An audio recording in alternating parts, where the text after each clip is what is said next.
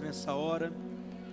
Eu tenho ministrado algo que tem sido um encargo no meu coração, que eu tenho liberado sobre a sua vida nesses últimos domingos. Eu, na verdade, queria ministrar uma palavra em especial, e essa palavra tem se tornado praticamente uma série durante todo o mês de março. Nós temos compartilhado e meditado a respeito disso. E eu quero retomar com você e compartilhar com você alguns elementos importantes desse ensino que eu tenho ministrado aqui nesse mês. Eu quero te convidar a abrir a sua Bíblia comigo no Evangelho de Marcos, no capítulo 12. Nós vamos ler do verso 28 ao verso 31.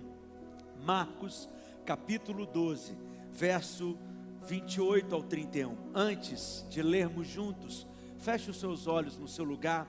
Você que está na sua casa também, feche os seus olhos, coloque a mão no seu coração. E você pode estar aí com a sua Bíblia aberta. Não deixe de anotar tudo aquilo que vai ser ensinado, compartilhado, para que você não perca a sua atenção e tenha uma absorção ainda maior do ensino.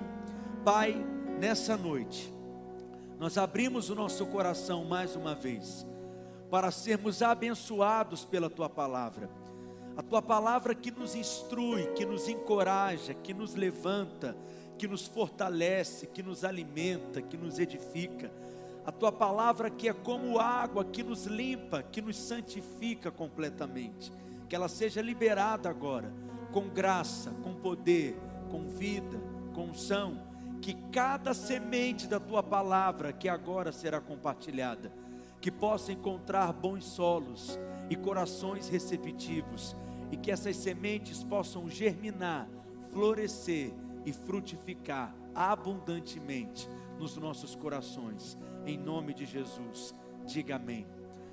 Chegando-vos um dos escribas, tendo ouvido a discussão entre eles, Vendo como Jesus lhes houvera respondido bem, perguntou-lhe: Qual é o principal de todos os mandamentos? Respondeu Jesus: O principal é: Ouve a Israel, o Senhor nosso Deus é o único Senhor. Amarás, pois, o Senhor teu Deus de todo o teu coração. Vamos ler todos juntos o verso 30, bem forte. Amarás, pois, o Senhor teu Deus de todo o teu coração, de toda a tua alma, de todo o teu entendimento e de toda a tua força. Além de reconhecermos que Jesus está aqui nos ensinando um mandamento, nós precisamos entender que esse é o primeiro mandamento. A palavra primeiro no grego é protos, que significa algo que é principal algo que deve ser prioridade, algo que deve estar numa posição de prioridade. Em outras palavras, o verso 30, nós estamos diante de algo que nós poderíamos colocar uma etiqueta dizendo prioridade, assunto de alta importância, assunto principal. Esse é um assunto que nós deveríamos dar tanta atenção. É o começo da vida cristã, é o ponto de partida da nossa caminhada com Deus, mas não é um assunto que você deveria encará-lo apenas como algo em que você está assimilando informação ou conhecimento, mas ele deve ser absorvido como revelação do céu, e você deve avaliar a sua vida diante desse prisma, dessa ótica, e desse ensino de Jesus. Jesus, ele deseja ser o primeiro na sua vida. Diga comigo, primeiro. Diga isso para o seu vizinho: Jesus deseja ser o primeiro. Não, acho que ele não entendeu o que você disse. Diga aí para o seu outro vizinho: diga, Jesus deseja ser o primeiro. Diga, ele vem antes de tudo. Deus vem antes de tudo. Em Mateus capítulo 6, no verso 33, Jesus nos ensinou dizendo: Buscai, pois, em primeiro lugar o seu reino e a sua justiça, e todas as coisas vos serão acrescentadas. De forma mais firme ainda, em Mateus no capítulo 10, no verso 37, ele afirmou: Quem ama seu pai ou a sua mãe, mais do que ama a mim, não é digno de mim. Quem ama seu pai ou sua filha, aliás, quem ama seu filho ou sua filha, mais do que a mim, não é digno de mim. Perceba que o padrão que Jesus estabelece é um padrão alto, é um padrão elevado. Jesus está tocando em níveis de relacionamentos que são os mais fortes que nós construímos, que são os mais relevantes que nós estabelecemos, são aqueles vínculos familiares mais fortes que nós temos entre pais e filhos. E Jesus está dizendo: olha, se você ama mais o seu pai ou a sua mãe, mais do que você ama a mim, você não é digno de mim. Se você ama mais os seus filhos do que a mim, você não é digno de mim. Em outras palavras, o que Jesus está nos ensinando é: eu preciso ser a pessoa mais importante da sua vida. Eu desejo ser o centro da sua história. Eu desejo estar antes de todas as coisas. Jesus deseja ser o primeiro.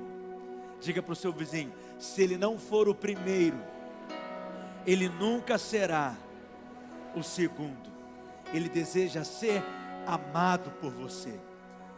O nosso alvo é amá-lo, mas amá-lo completamente, amá-lo inteiramente, como a palavra diz, amá-lo de todo o coração, com toda a nossa alma, com todo o nosso entendimento, com toda a nossa força.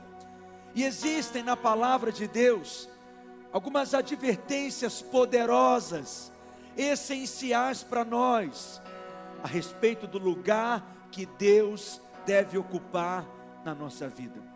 Uma dessas advertências está lá em Atos, no capítulo 17, no verso 26 e 27. Paulo pregando em Atenas, ele afirmou: De um só fez toda a raça humana, para habitar sobre toda a face da terra. Leia comigo. Havendo fixado os tempos, eu quero te ouvir. Você que está em casa, leia comigo também. Vamos lá? Havendo fixado os tempos previamente estabelecidos e os limites da sua habitação para buscarem a Deus. O texto diz o que? Para buscarem a Deus. Diga mais uma vez, para buscarem a Deus. Paulo está ensinando que o homem foi criado, pensado, planejado, desenhado por Deus para buscar a Deus, para buscar a presença de Deus, para buscar a glória de Deus, a face de Deus. Mas veja, nós existimos para isso. Esse é o sentido da nossa existência. Esse é o propósito da nossa criação. Fomos criados para buscarmos a Deus.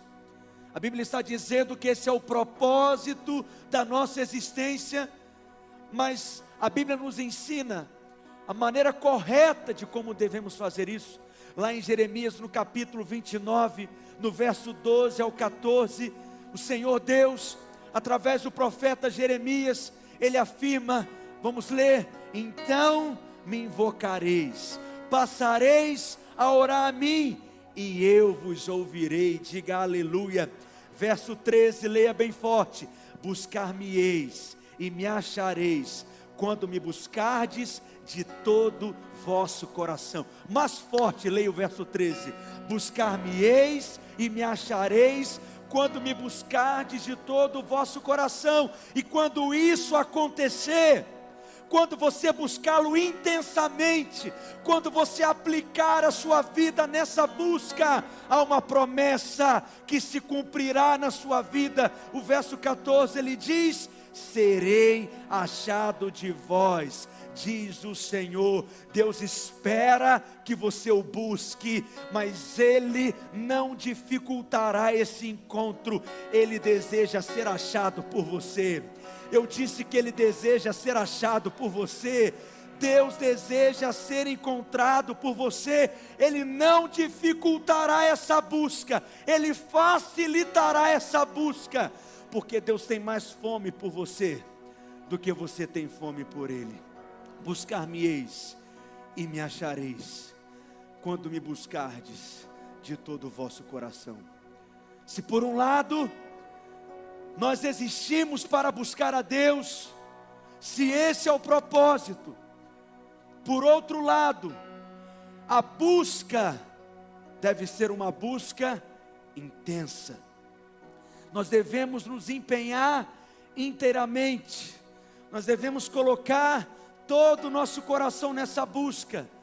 Essa busca de todo o coração é quando há um desejo, é quando há uma força no seu íntimo.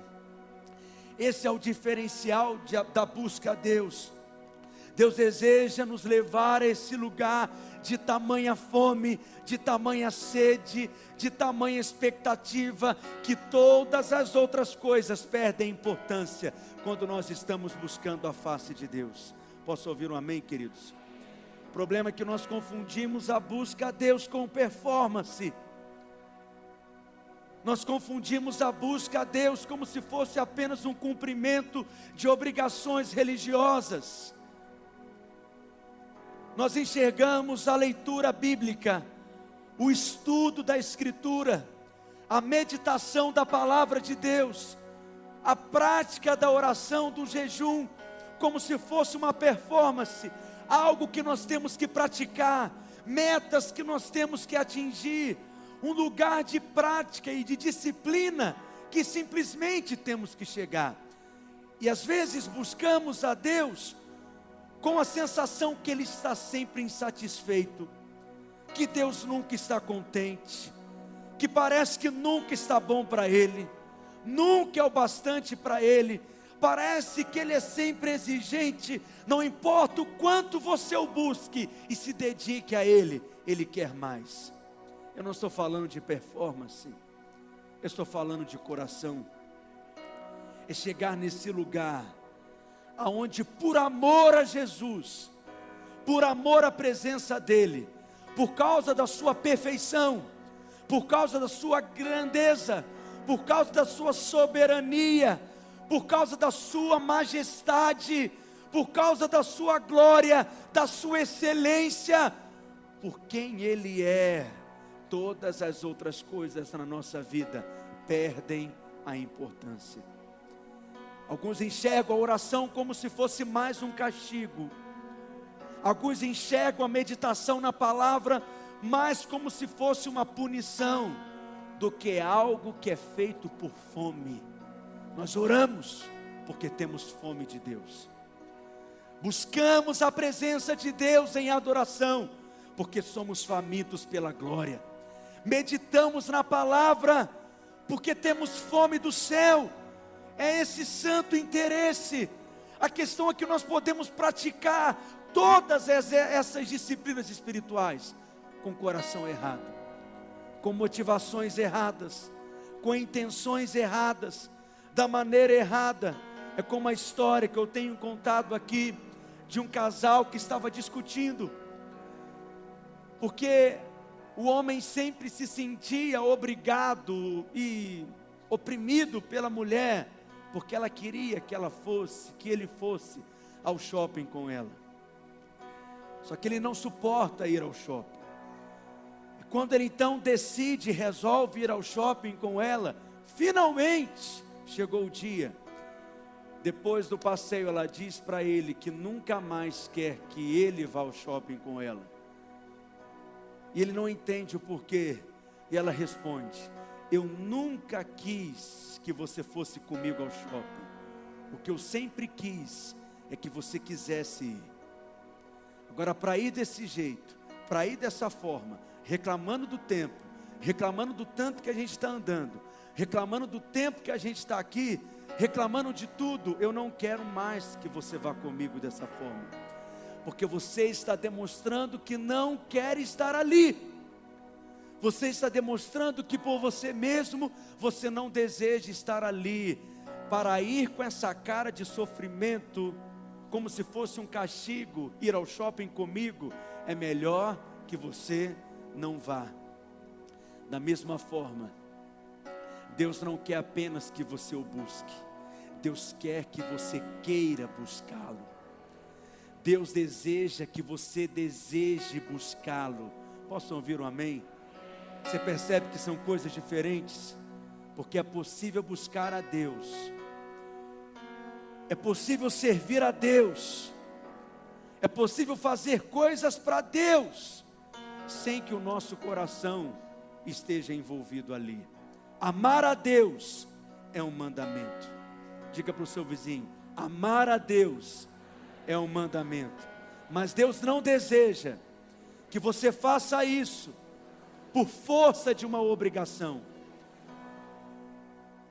Ele deseja que você ame amá-lo, ame buscá-lo, ame adorá-lo. Você pode contar isso para quem está do seu lado. Eu amo amar a Deus.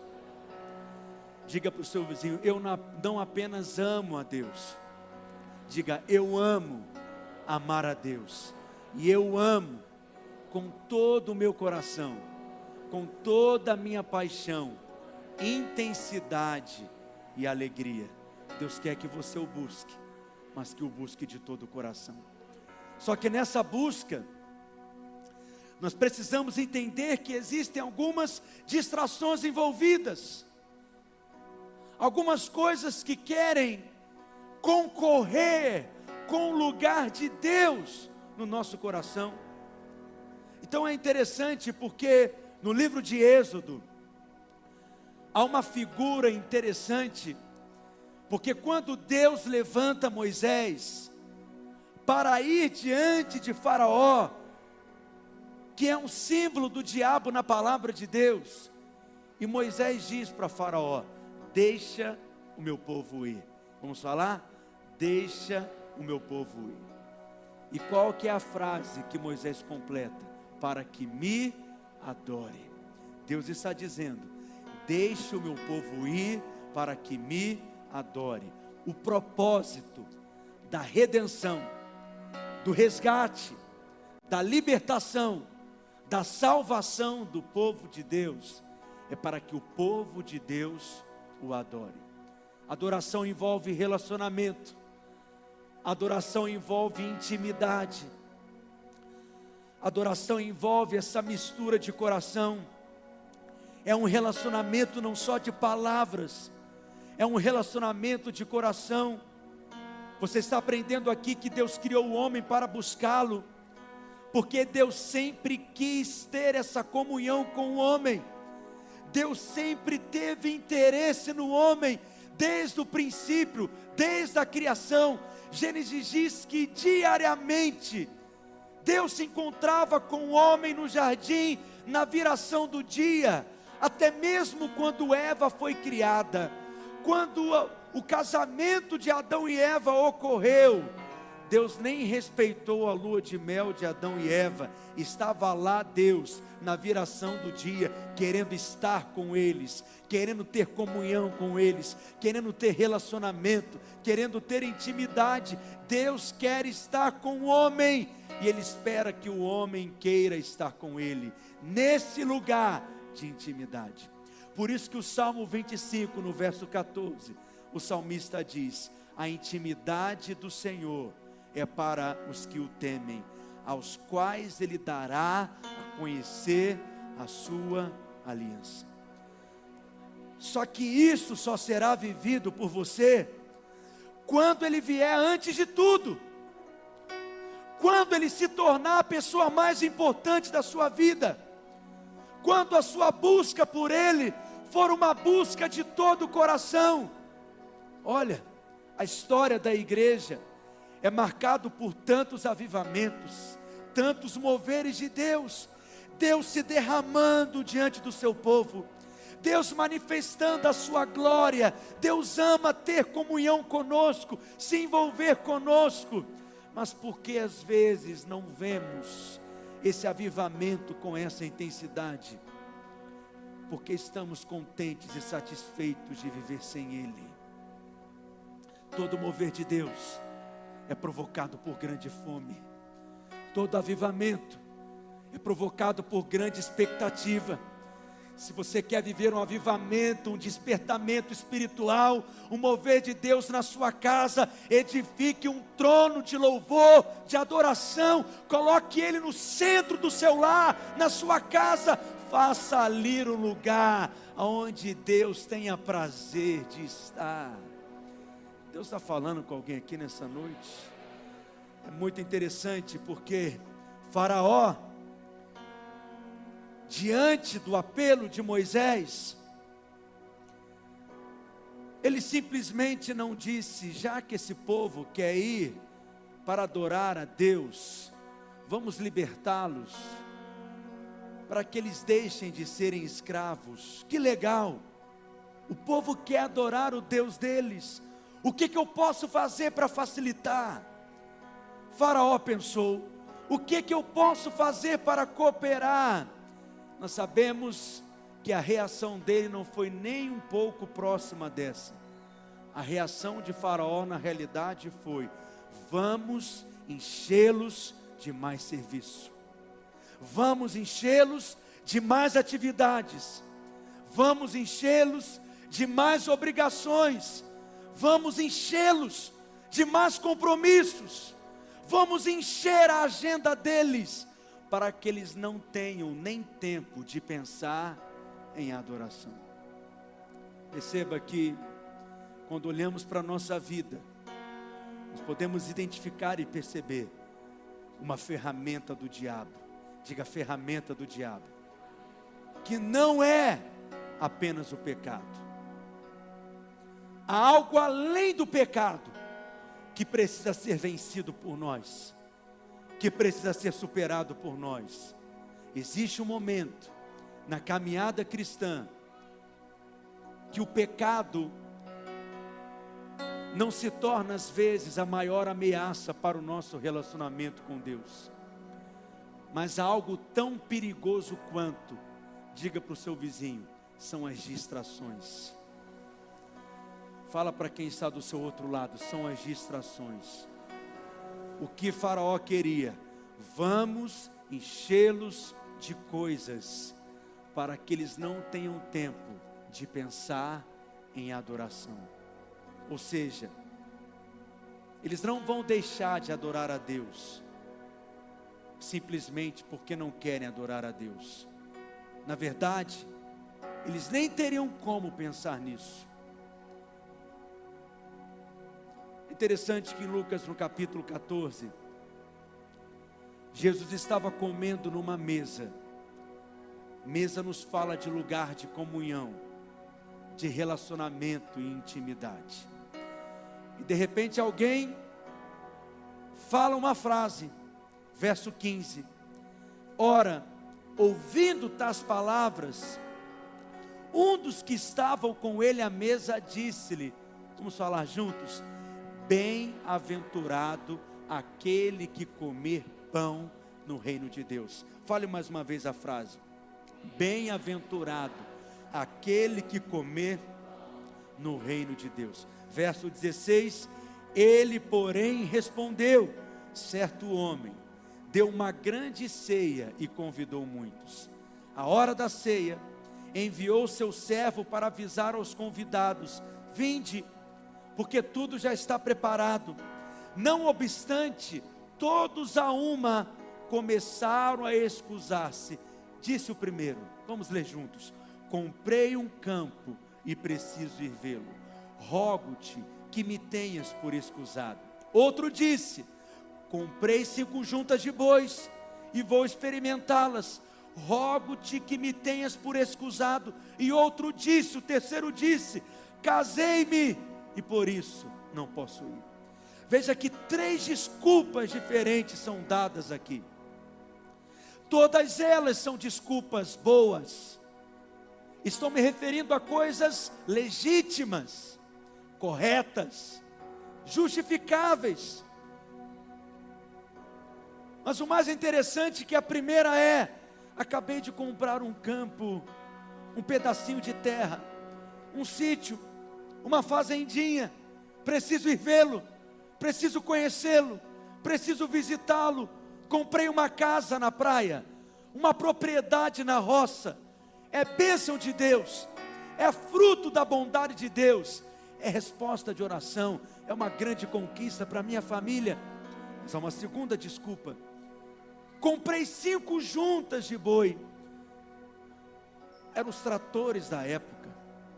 Alguém que dependia de arar a terra, que não tinha tecnologia que se tem hoje, dependia da força dos animais para arar a terra, para que pudesse fazer a colheita, para que a produtividade aumentasse e, consequentemente, o ganho, o lucro seria maior. Veja, eu não consigo ver alguém hoje afirmar: eu estou ganhando mais, eu estou produzindo mais, eu estou lucrando mais, e tratar isso como se fosse algo ruim, tratar essa prosperidade como se fosse algo negativo. Todos enxergam, é resposta de oração, é bênção de Deus, é favor de Deus sobre a nossa casa. Mas há uma terceira desculpa: me casei, por isso não posso ir. É claro que o casamento é algo bom, é claro que o casamento é a ideia de Deus. Se o casamento não fosse algo tão bom, Deus não se casaria. E Apocalipse diz que ele se casará conosco, a igreja. Cristo se casará com a sua noiva e viveremos com ele por toda eternidade. Alguém pode dar um glória a Deus por isso? Todas as desculpas que Jesus está contando aqui são motivos corretos, legítimos, mas veja, Jesus está falando sobre um banquete, uma mesa da comunhão, um lugar onde a gente senta e come, mas não apenas para alimentar-se ou encher o bucho, é um lugar onde nós sentamos e comemos e temos comunhão, intimidade, e desfrutamos uns dos outros. Diga mesa é lugar de comunhão. E o convite de Deus é para um banquete. Ele está dizendo: Eu quero ter comunhão, eu quero ter intimidade, eu quero ter relacionamento, eu quero me revelar a você. O convite de Deus para nós é nos levar a um lugar de intimidade, de comunhão. Mas quando nós começamos a usar coisas que são corretas, que são boas, que são justificáveis, que são legítimas, que são lícitas, que não tem nada de errado com elas, mas usamos essas coisas para preencher o lugar que deveria ser dele quando essas coisas se tornam mais importantes do que termos comunhão com Ele, é porque essas coisas já se tornaram para nós distrações. Olhe para mim, você está aqui comigo nessa noite? Estar aqui não é apenas cumprir uma agenda religiosa, estar aqui semana após semana, não é simplesmente porque você não tinha uma outra coisa mais importante, melhor para fazer.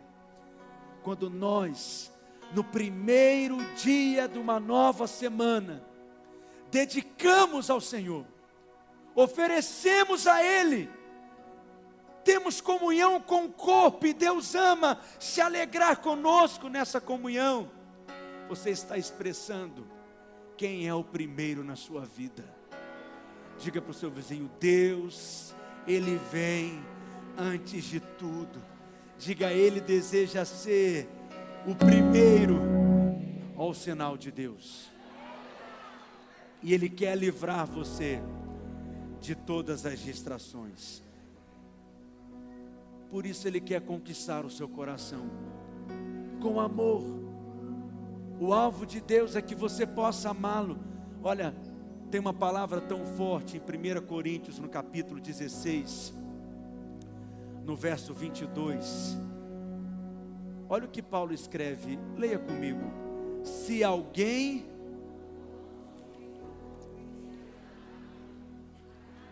Não, leia agora com vontade. Vamos lá? Se alguém não ama o Senhor, a palavra anátema é muito forte. O significado da palavra anátema é maldito. Paulo está escrevendo para a igreja dizendo: olha, se alguém não ama Cristo, se alguém não ama o Senhor, se alguém cogita a possibilidade de um relacionamento com Ele, que não seja baseado em amor para com a pessoa dele, seja amaldiçoado. É muito forte a classificação de Paulo, porque na mente de Deus não há espaço para nenhum outro tipo de relacionamento com Ele que não seja um relacionamento baseado em amor. Domingo passado, eu ministrei para você sobre o encontro de Jesus com Pedro após a ressurreição, no Evangelho de João, no capítulo 21, a restauração de Pedro. E eu mostrei para você como que o amor de Deus dentro de nós, o nosso amor por Ele, pode crescer, pode aumentar. Ninguém diz amém, mas eu vou te dizer: o seu amor por Deus pode crescer. Em Lucas capítulo 7, a partir do verso 36, nós temos um texto aqui que Jesus está nos ensinando e nos ajudando a entender como isso é importante.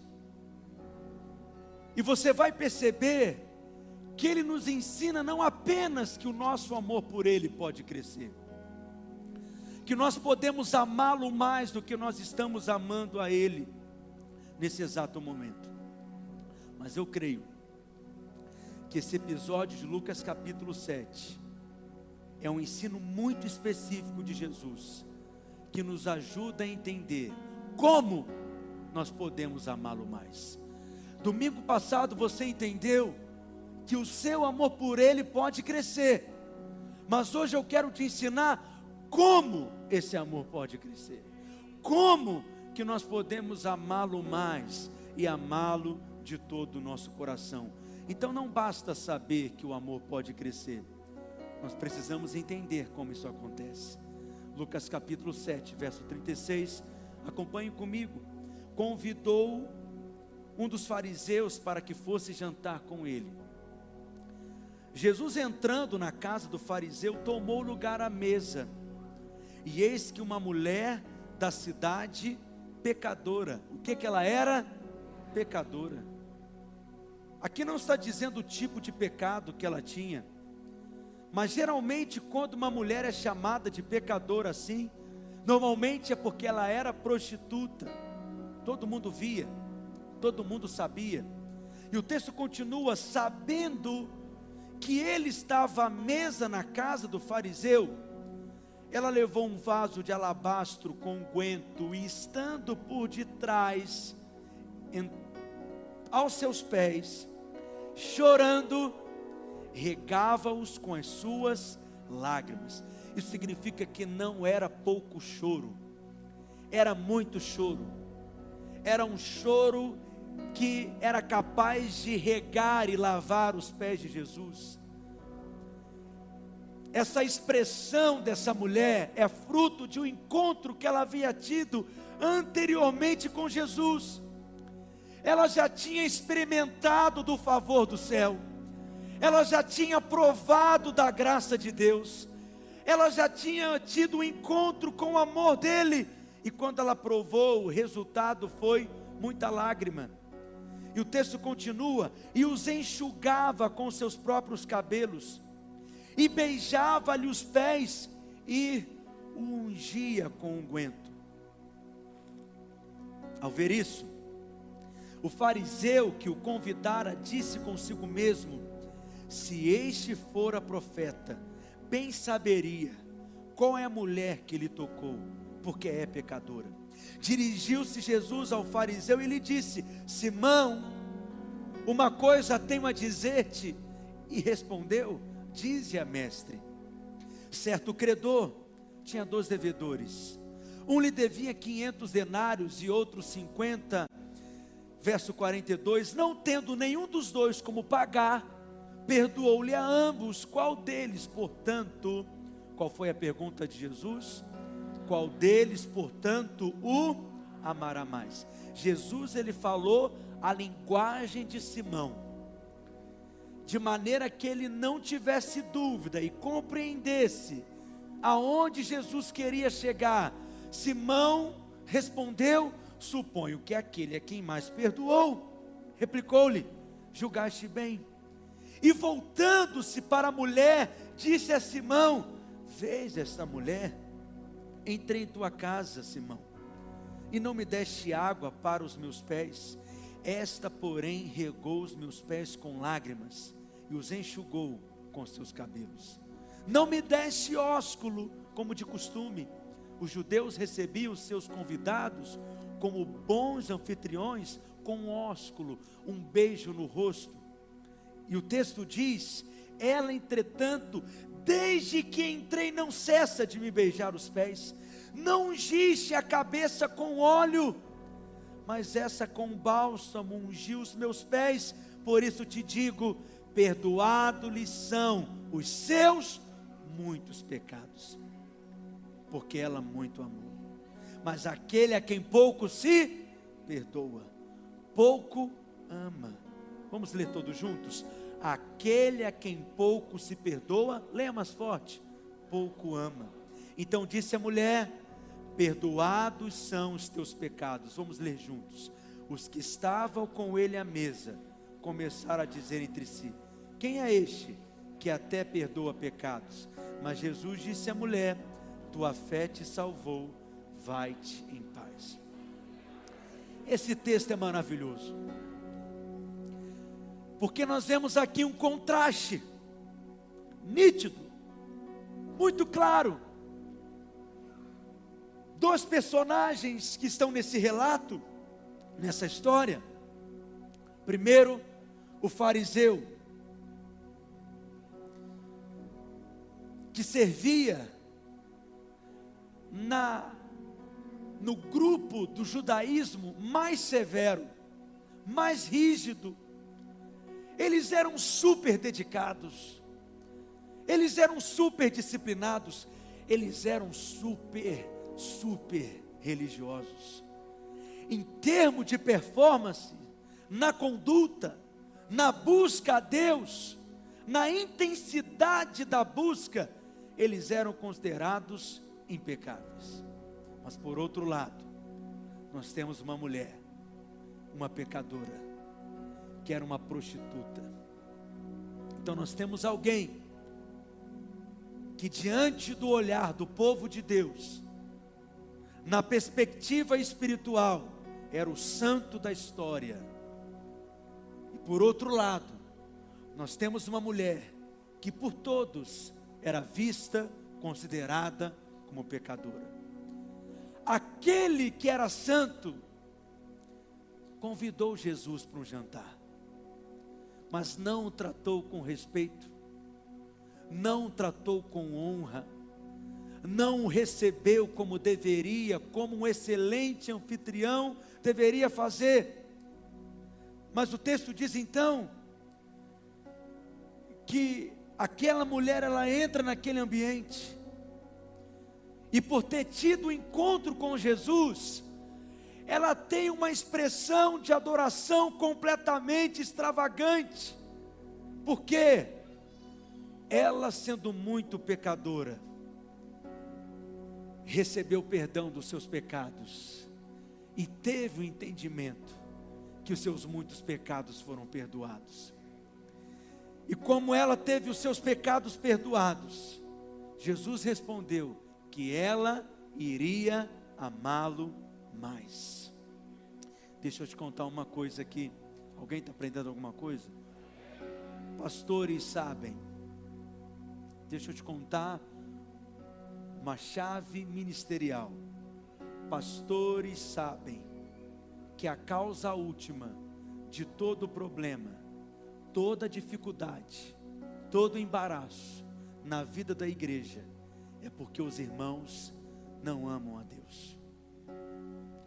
Por que, que há pessoas que não têm disposição de ofertar e contribuir? Porque não amam a Deus. Por que, que há pessoas que não têm disposição de se envolver na casa de Deus, cooperar na edificação, servir a Ele servindo pessoas? Porque não amam a Deus. Por que, que há pessoas que têm dificuldade de discipular outros, de compartilhar com outros, porque não amam a Deus?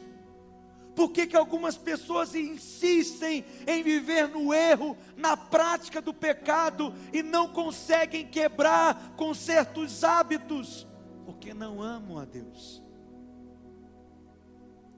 Em última análise, essa é a resposta.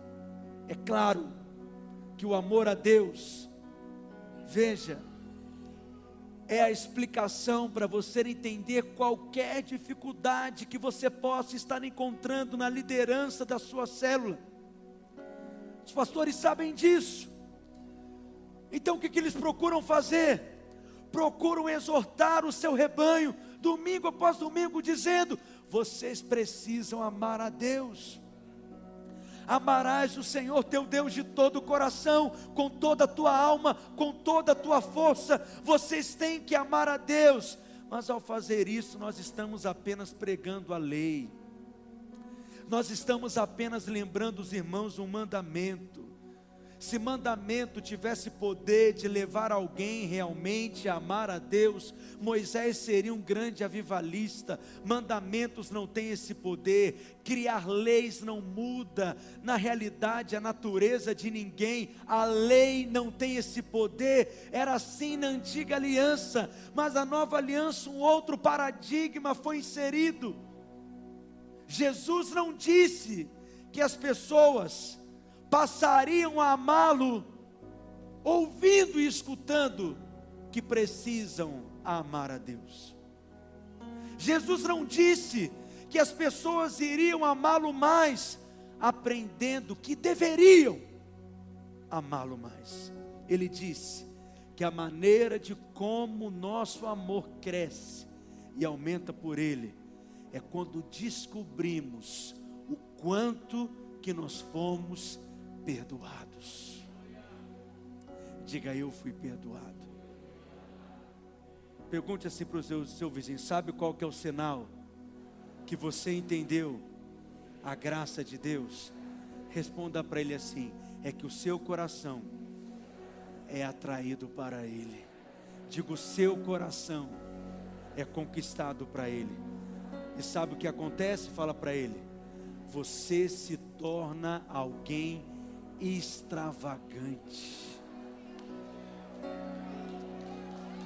Extravagante.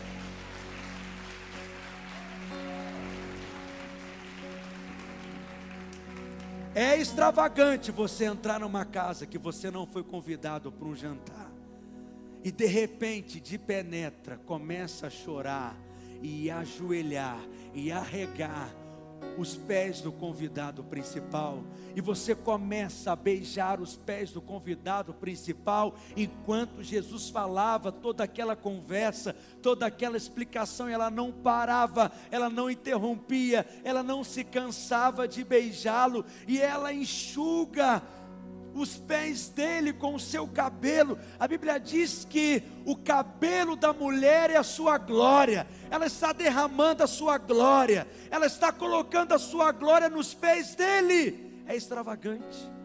Não se preocupar com os olhares humanos, com as opiniões humanas, com o olhar religioso sobre ela. É extravagante. Deus quer que você se torne extravagante.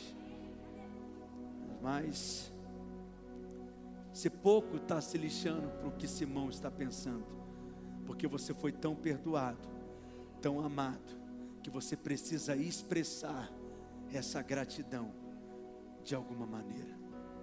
E aí, eu não preciso obrigar as pessoas a nada. E aí, eu não preciso na minha célula exigir às pessoas nada delas. E aí, como pastor, eu não, eu não preciso ameaçar ninguém.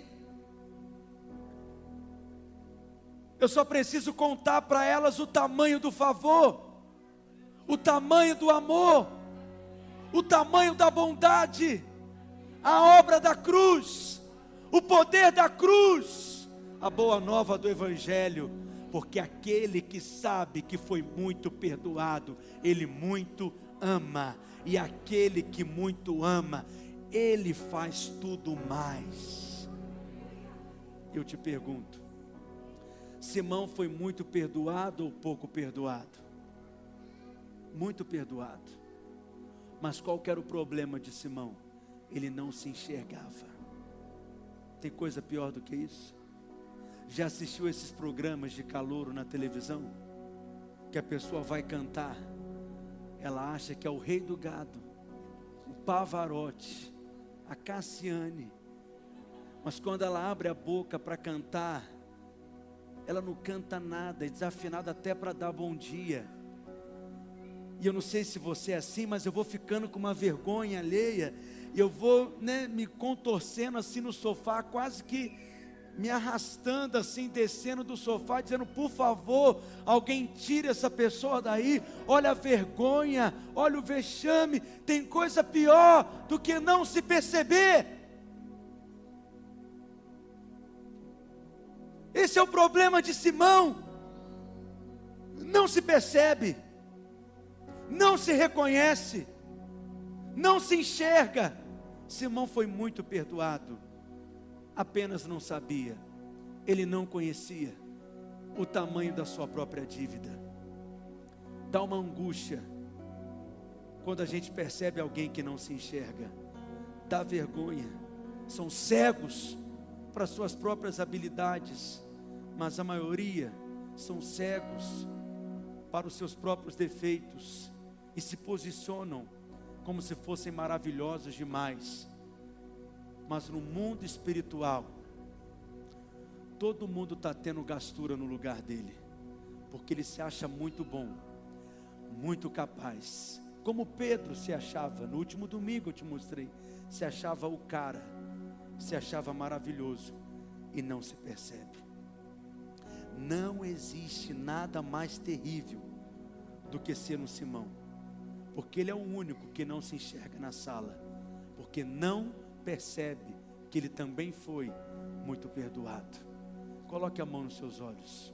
Que o Senhor abra os seus olhos nessa noite em nome de Jesus. Aquele que é muito perdoado, muito ama. E aquele que muito ama, tudo para ele é mais. E ele é extravagante. 1 João capítulo 4, verso 19 diz: leia comigo nós amamos porque Ele nos amou primeiro. O amor a Deus na nova aliança não é uma exigência, é uma resposta. Quanto mais você conhece esse amor, tem revelação desse amor, medita nesse amor, se alimenta desse amor, mas você ama. Romanos capítulo 2, verso 4, Paulo diz: Ou desprezas a riqueza da sua bondade e tolerância e longanimidade. Leia comigo agora essa última parte bem forte. Ignorando que a bondade de Deus é que te conduz ao arrependimento, não é o medo de Deus, não é o mandamento, não é exigência, não é obrigação religiosa Paulo está dizendo que é a bondade de Deus. Por isso, nunca pense que falar e ensinar sobre perdão de pecados é algo superficial e é pregação para novos convertidos. Nós precisamos meditar nesse perdão, nesse amor todos os dias, porque todos nós temos pontos cegos, todos nós temos coisas que nós não enxergamos, Todos nós temos coisas que ainda não estamos vendo e às vezes ainda não enxergamos qual que era o tamanho da nossa dívida.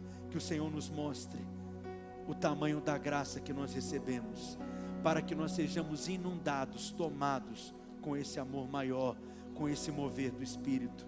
Lucas capítulo 5, verso 30. Os fariseus e os escribas murmuravam contra os discípulos de Jesus, perguntando: Por que comeis e bebeis com os publicanos e pecadores? Respondeu-lhe Jesus: Os sãos não precisam de médico, e sim os doentes. Não vim chamar os justos, e sim pecadores ao arrependimento. Jesus está nos dando aqui uma lição prática. Nós não devemos nos isolar do mundo, devemos nos separar do mundo, mas você nunca deve se isolar do mundo. Devemos estar no mundo, mas nunca permitir que o mundo tenha influência sobre nós. É como o barco, o lugar do barco é no mar. Mas o barco precisa estar separado do mar, não isolado. O barco isolado do mar, ele não cumpre o seu propósito. O lugar do barco é no mar, mas sempre separado do mar, porque no dia em que o mar entra no barco, o barco afunda. O lugar do crente é no mundo, nunca isolado do mundo, separado, mas nunca isolado. Quando o diabo consegue isolar você, você não cumpre o propósito, ele te afasta, ele te isola, você se torna crente, mas se torna um ser esquisito, para de frequentar as festas da sua família, para de estar nos lugares, para de conviver com as pessoas. O diabo está conseguindo te isolar.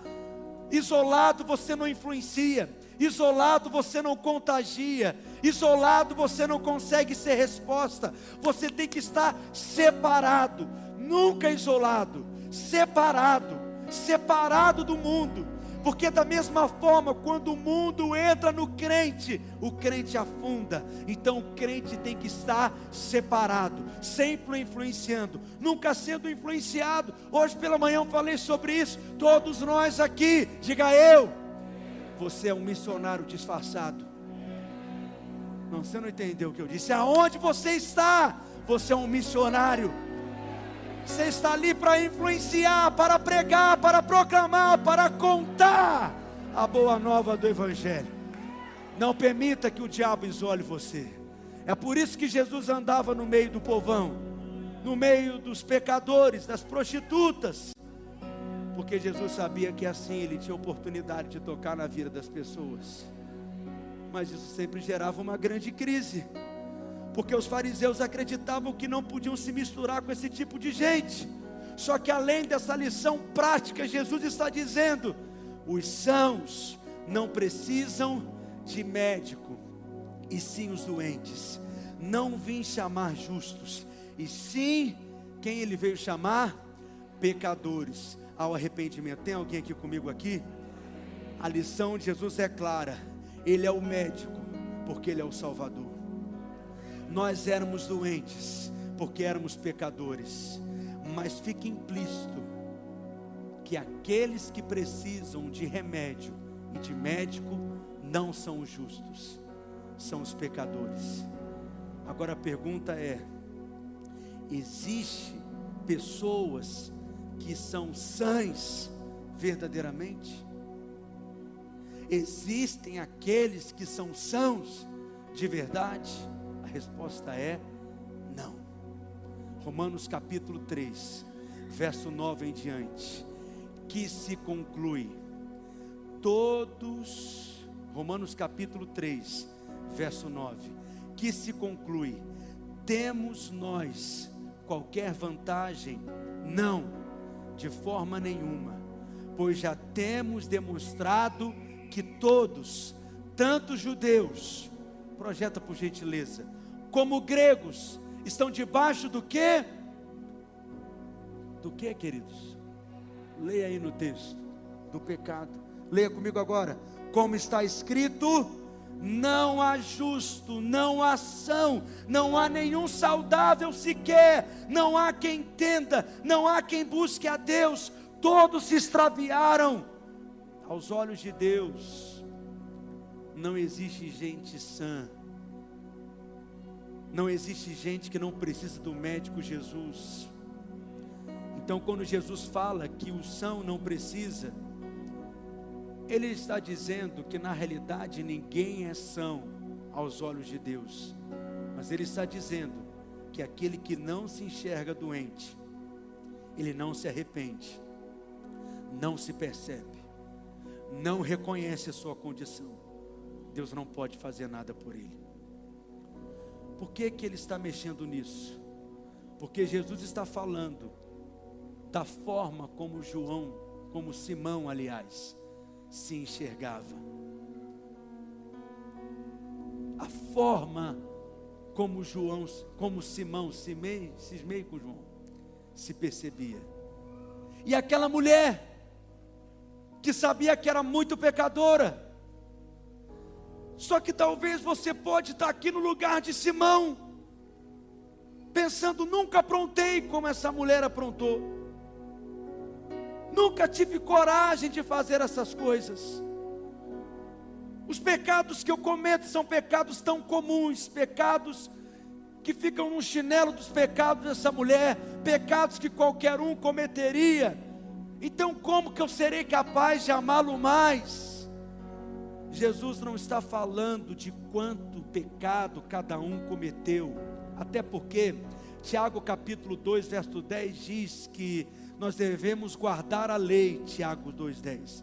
Porque se nós esbarrarmos, tropeçarmos em um só ponto da lei, nós nos tornamos culpados de toda a lei. Então, por um lado, você tem aquele que quebrou dez mandamentos da lei, no meio você tem aquele que quebrou apenas cinco mandamentos da lei, outro lado tem aquele que quebra um mandamento da lei. A nossa tendência é pensar que um é menos pecador do que outro. Mas na verdade, aos olhos de Deus, todos são pecadores da mesma forma. Veja o que, que Paulo fala a respeito dele.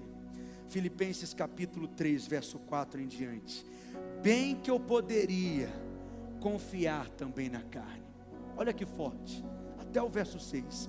Se qualquer outro pensa que pode confiar na carne, eu ainda mais circuncidado ao oitavo dia, da linhagem de Israel, da tribo de Benjamim, hebreu dos hebreus, quanto à lei fariseu, olha o verso 6, quanto ao zelo, perseguidor da igreja, quanto à justiça que há na lei, Paulo diz que ele era irrepreensível. Em outras palavras, o que Paulo está dizendo, olha, tem algumas pessoas que estão tentando confiar na carne, se achando justos, se achando merecedores, por causa das suas próprias obras, por causa do seu bom comportamento, por causa da sua própria obediência. Mas se tinha alguém que poderia fazer isso, se achar assim, esse alguém sou eu. Quanto à lei, quanto à justiça que há na lei, irrepreensível.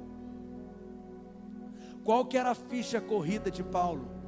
Alguém que diz quanto à justiça que há na lei irrepreensível, Paulo está dizendo: eu andava na linha, cumpridor dos mandamentos, tinha uma performance perfeita, cumpridor das obrigações religiosas, porque ele era fariseu, era nesse time que ele estava, daqueles que eram realmente dedicados, daqueles que tinham um estilo de vida, aos olhos dos homens, irrepreensível.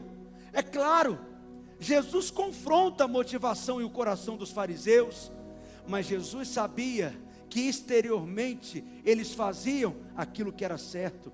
Mas veja uma outra declaração de Paulo, 1 Timóteo capítulo 1, verso 15 e 16: Fiel é a palavra, digna de toda aceitação, que Cristo Jesus veio ao mundo para salvar os pecadores, dos quais eu sou o que?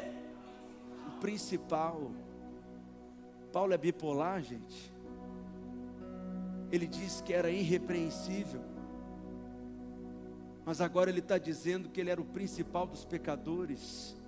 Mas por esta mesma razão, me foi concedida misericórdia, para que em mim o principal evidenciasse Jesus Cristo, a sua completa paciência, longanimidade e servisse eu de modelo a quantos hão de crer nele para a vida eterna.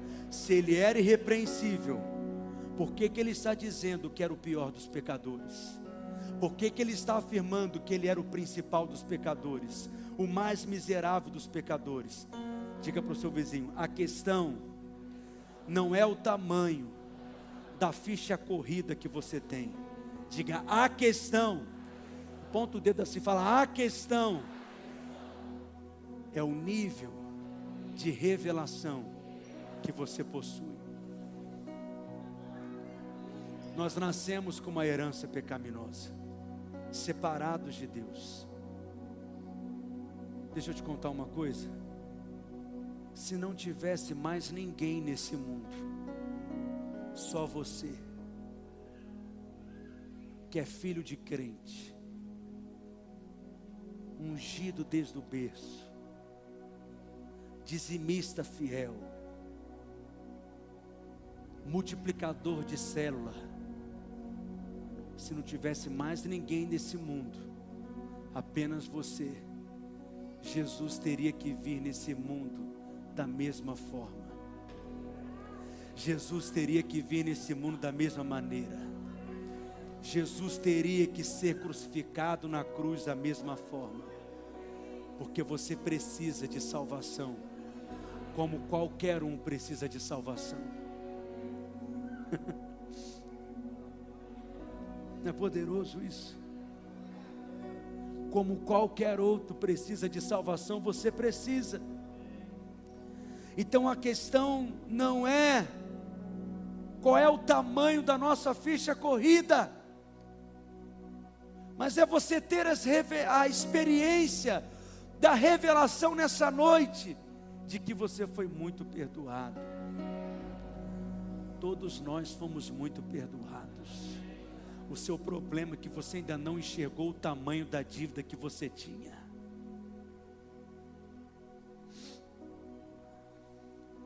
O tamanho do perdão dos pecados que você recebeu da parte de Deus.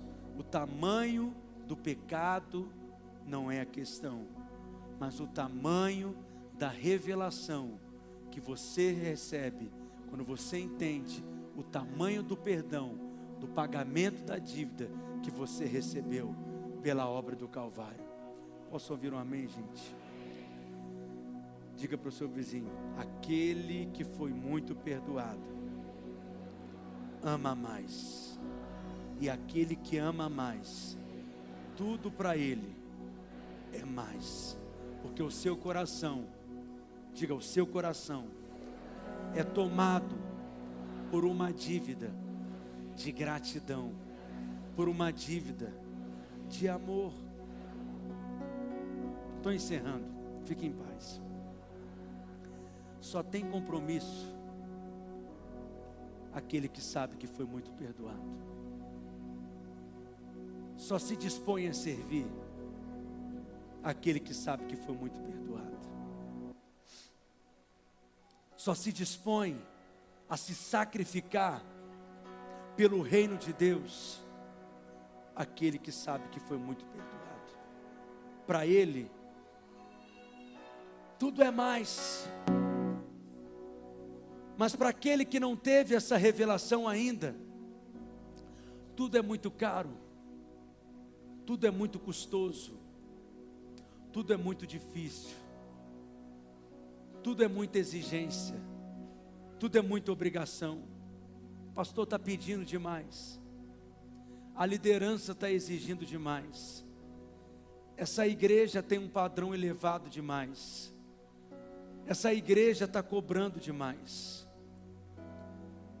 esses desafios são elevados demais, tem que ter equilíbrio nisso. Deixa eu te contar, aquela mulher de Lucas 7 é totalmente desequilibrada, porque ela deu tudo para o Senhor. Completamente extravagante, fora do padrão, ela se rende aos pés dele e derrama lágrimas. Se você entender o tanto que você é perdoado, você não terá limites para Deus. Está precisando de casa, pastor, para ter célula nessa igreja? Minha casa está aberta, porque eu fui muito perdoado. Está precisando de gente para liderar célula?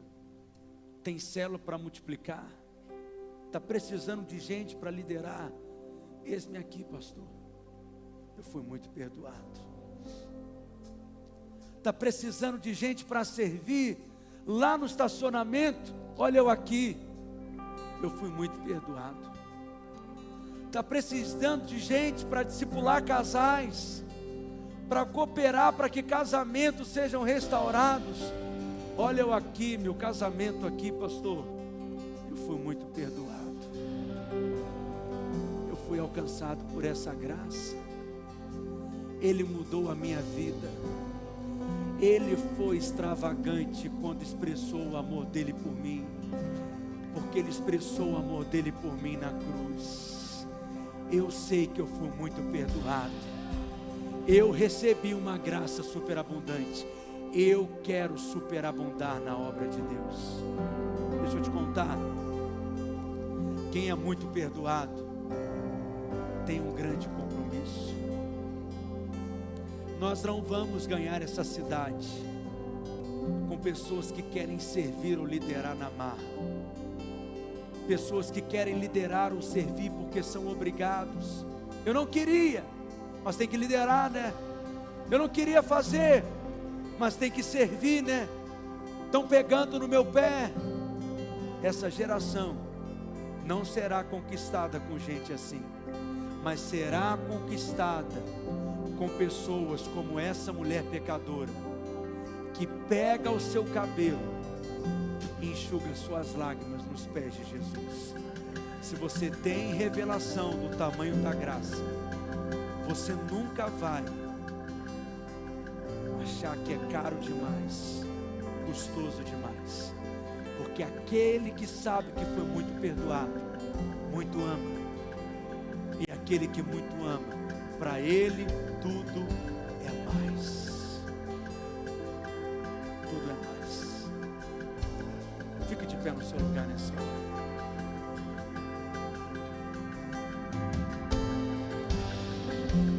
Uma dívida de gratidão. Não sei se você já se perguntou por que que Jesus estabeleceu a ceia como memorial.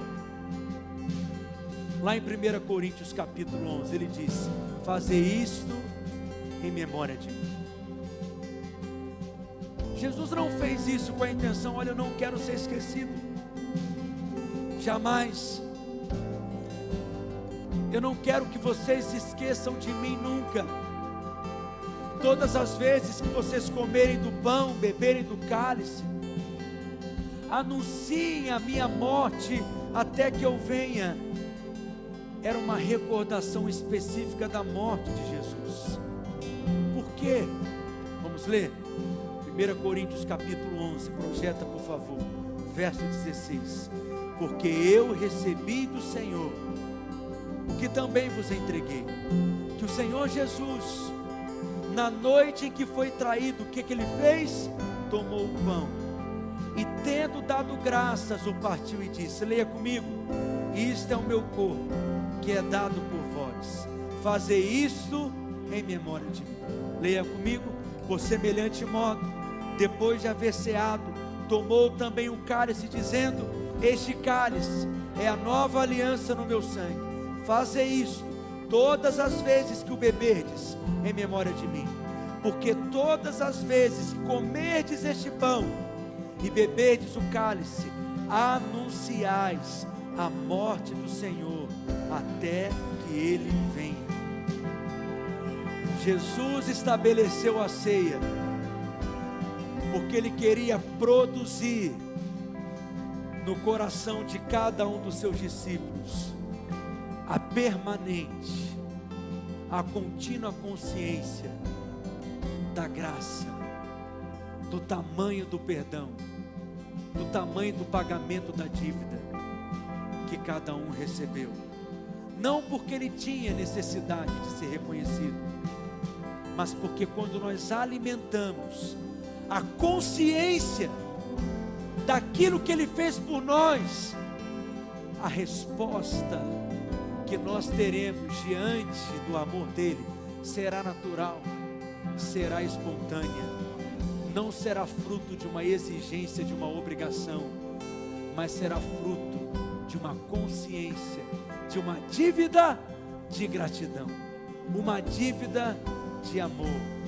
Romanos capítulo 5, verso 10 diz: Porque se nós, quando inimigos, fomos reconciliados com Deus mediante a morte do seu filho, muito mais, estando já reconciliados, seremos salvos pela sua vida. Se ele fez tudo o que ele fez, quando nós éramos pecadores, inimigos dele, e perdoou uma dívida tão grande, se recebemos uma graça tão abundante, nós vamos superabundar na obra dele.